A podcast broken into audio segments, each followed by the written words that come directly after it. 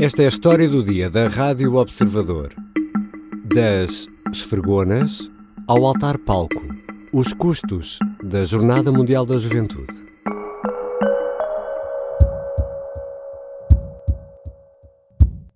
Nós temos a obrigação de tratar de tudo o que significa o peregrino. Da sua inscrição até ao dia em que ele se for embora. É tudo da nossa responsabilidade. Uh, se eu te disser que o, o, tal orçamento que nós estávamos a desenhar, uh, eu acho que ele já passou os 80 milhões de euros de responsabilidades. Não vamos desbaratar um cêntimo. Em janeiro, e na altura ainda Bispo Auxiliar de Lisboa, Dom Américo Aguiar atirava para a casa dos 80 milhões de euros a conta a pagar pela Jornada Mundial da Juventude e atenção, esta era a parcela que dizia respeito apenas à Igreja. Estamos já em outubro e as faturas pagas pelo Estado começam agora a ser conhecidas e há gastos com os palcos, a iluminação, transportes, alimentação, cabos de esfregonas, colchões, almofadas e até concertos pop. É sobre essas contas que vou conversar com Ana Sanlês, editora adjunta de Economia do Observador. Eu sou Ricardo Conceição e esta é a história do dia.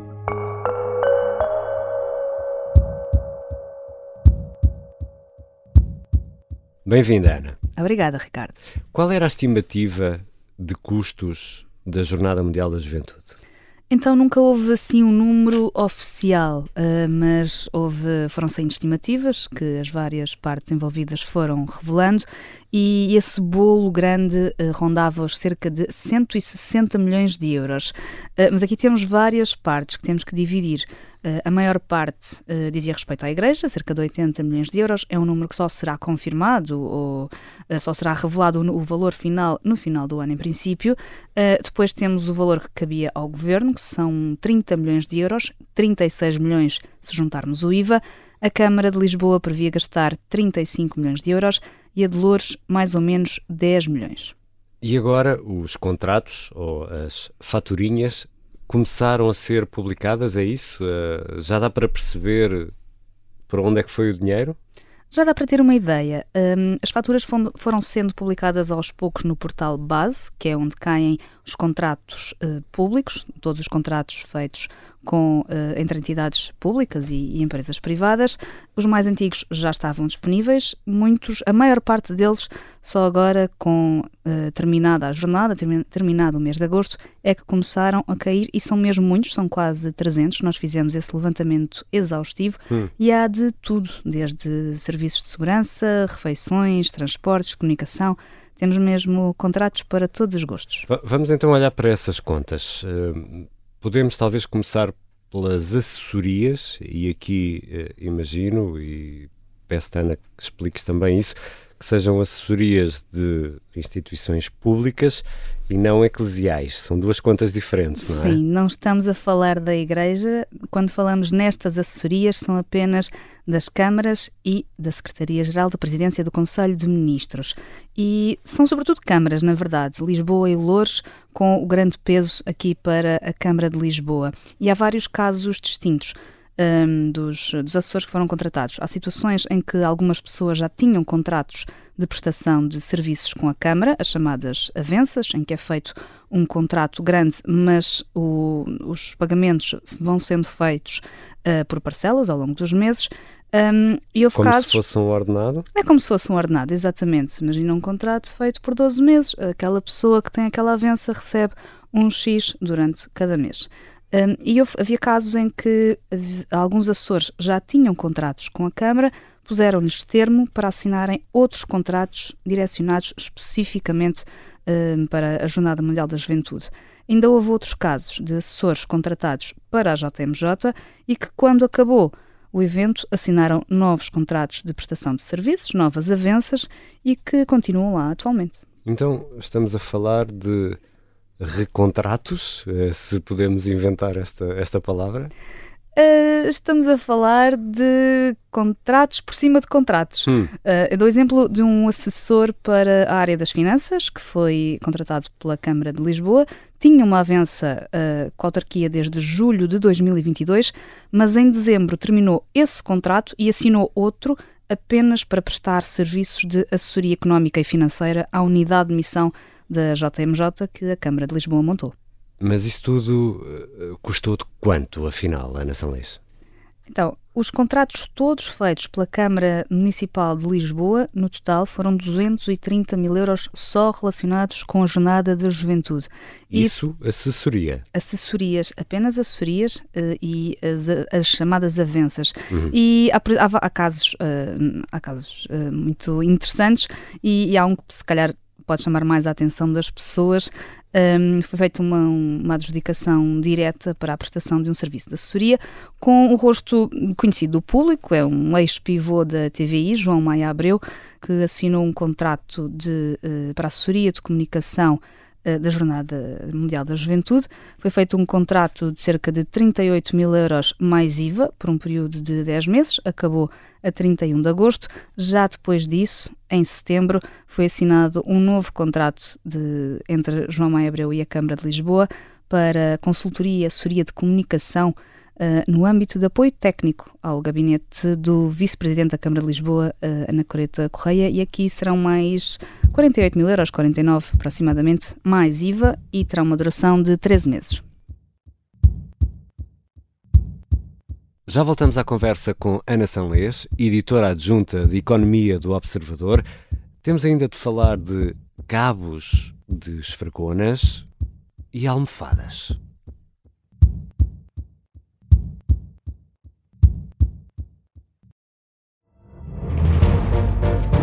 Esta é a história do padre obcecado com a infiltração do comunismo na Igreja que tentou matar o Papa em Fátima. Que raio de coincidência! No dia 13 de maio. E, a partir desse momento, o Papa Voitila nunca mais deixa de olhar para Fátima. Episódio 1 O Anticristo, em Fátima. Matar o Papa é uma série para ouvir em seis episódios e faz parte dos Podcast Plus do Observador um novo episódio a cada terça-feira. Os assinantes do Observador têm acesso antecipado a todos os episódios desta série, já disponíveis em observador.pt. Os Podcast Plus do Observador têm o apoio da Kia. Regressamos à conversa com Ana Sanlês, editora adjunta de Economia do Observador.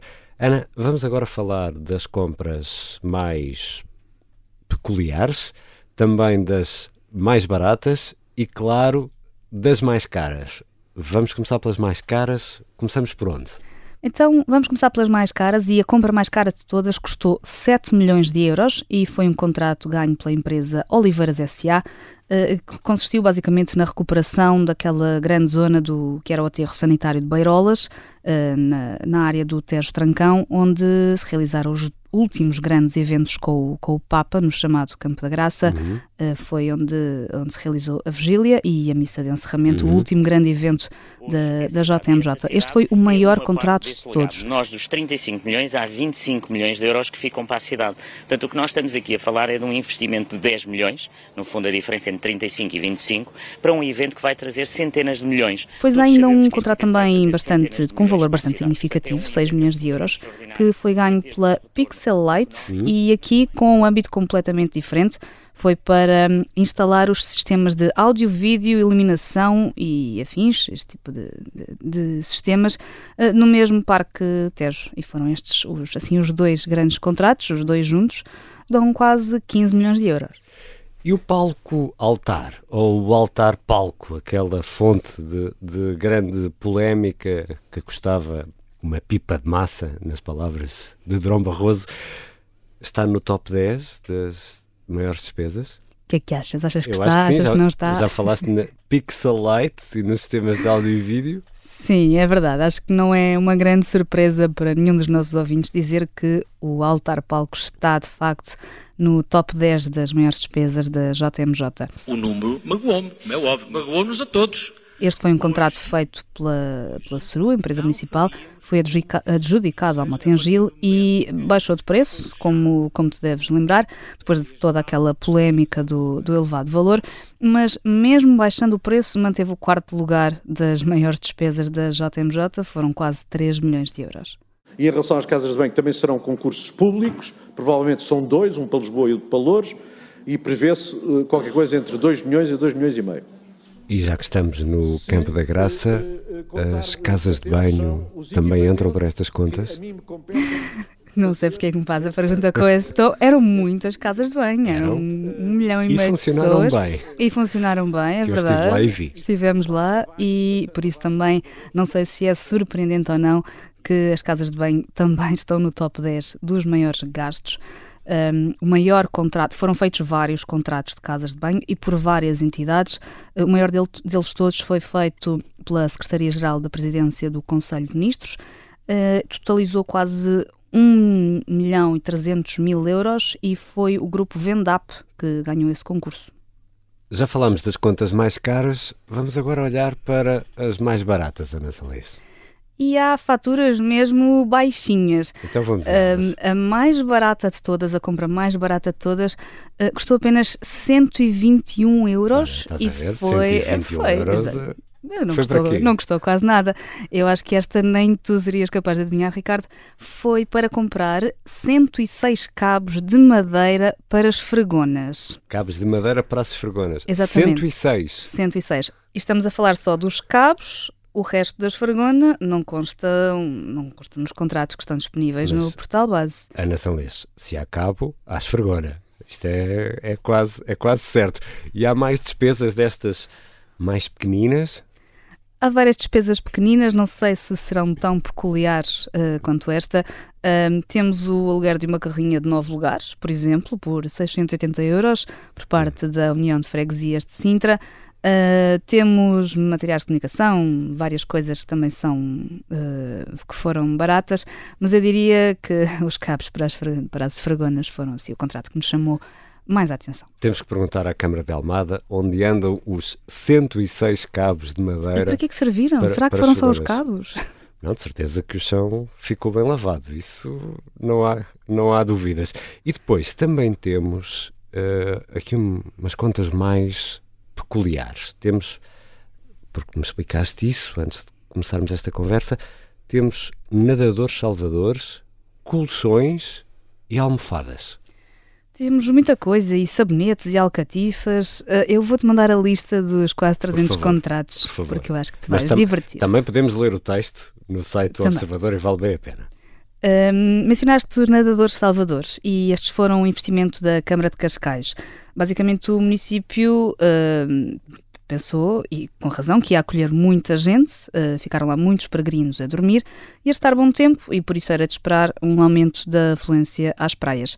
Por isso, a Câmara de Cascais gastou cerca de 50 mil euros por um reforço de 48 nadadores salvadores, sendo que as praias do Conselho estiveram vigiadas 24 horas por dia, Uh, havia dois turnos, das 9 às 19 e das 19 às 9. E também foi a Câmara de Cascais que celebrou um contrato para a compra de colchões, edredons, almofadas, sacos-cama. Uh, foram cerca de 75 mil euros, e, mas os colchões não foram os colchões quaisquer, eram, tinham tecido em aloe vera, anti-ácaros e eram antialérgicos. Também não se pode dar qualquer coisa aos peregrinos. Só me faz confusão os edredons, porque, bom, também ninguém ia adivinhar que naquela semana ia estar aquela brasa que esteve, esteve mesmo muito, muito, muito calor. Sim, pode nessa, ser que ainda sirvam para outra coisa. Nessa semana da Jornada Mundial da Juventude. E como é que aparece no meio desta história Miguel Araújo? Miguel cantor? Araújo, cantor dos maridos das outras. Então, Miguel Araújo uh, surge aqui com um dos contratos também mais peculiares da JMJ. Não foi contratado diretamente, foi através de uma empresa que organiza eventos e foi lançado um concurso público urgente especificamente para a contratação do cantor e foi a Câmara de Alcobaça uh, que, o, que o lançou. Foi um concurso que durou uh, de 48 horas. Um concurso público urgente. Concurso público urgente, especificamente uh, com o objetivo de contratar Miguel Araújo. e era, o objetivo era uma empresa que fizesse o serviço chave na mão, que incluísse tudo uh, cachês, camarins, uh, palco, som, e foi uhum. isso que, que aconteceu. Foi, foi contratada uma empresa de publicidade, custou tudo 48 mil euros mais IVA, mas o concerto gerou bastante controvérsia em Alcobaça, com o PS local, que é a oposição, um, até chegar a pedir satisfações sobre a pertinência daquele gasto e a Câmara, que é PSD, justificou que precisava do concerto de Miguel Araújo porque estava a promover o conselho junto dos milhares de peregrinos que iam passar eh, por Alcobaça naqueles dias. E já pegaste na máquina de calcular para somar todas estas parcelas, Miguel Araújo, 106 cabos para as fregonas em Almada, almofadas, nadadores salvadores, assessores? Já pegamos na, na calculadora e a soma é elevada e ainda não está finalizada. Basicamente, temos até agora 264 contratos, a esmagadora maioria são ajustes diretos, são 226.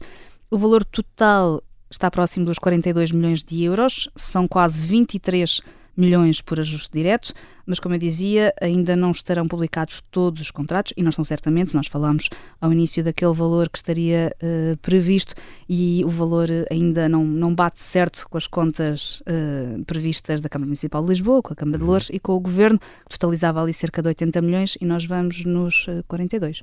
E somando aquilo que foram os gastos do Estado e da Igreja, quando é que poderemos ter uma ideia de quanto custou a Jornada Mundial da Juventude? Eu diria que no final do ano, até porque é para essa data que está marcada a divulgação uh, das contas da Igreja, quanto é que a Igreja gastou no total com a JMJ, e aí já teremos certamente uma ideia de todos os contratos que, que ainda faltam. Obrigado, Ana. Obrigada, Ricardo.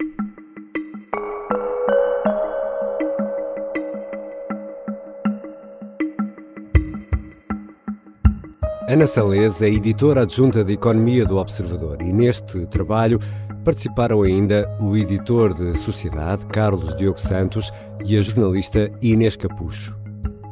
Esta foi a história do dia. E nesta altura fazemos aquele apelo: seguir a história do dia na aplicação que habitualmente utiliza para ouvir podcasts. Para nós é mesmo importante que clique onde diz seguir. Os sons que ouvimos neste episódio foram registados pela Rádio Observador, pela SIC e também pela RTP. A sonoplastia é do Bernardo Almeida, a música do genérico do João Ribeiro. Eu sou o Ricardo Conceição. Até amanhã.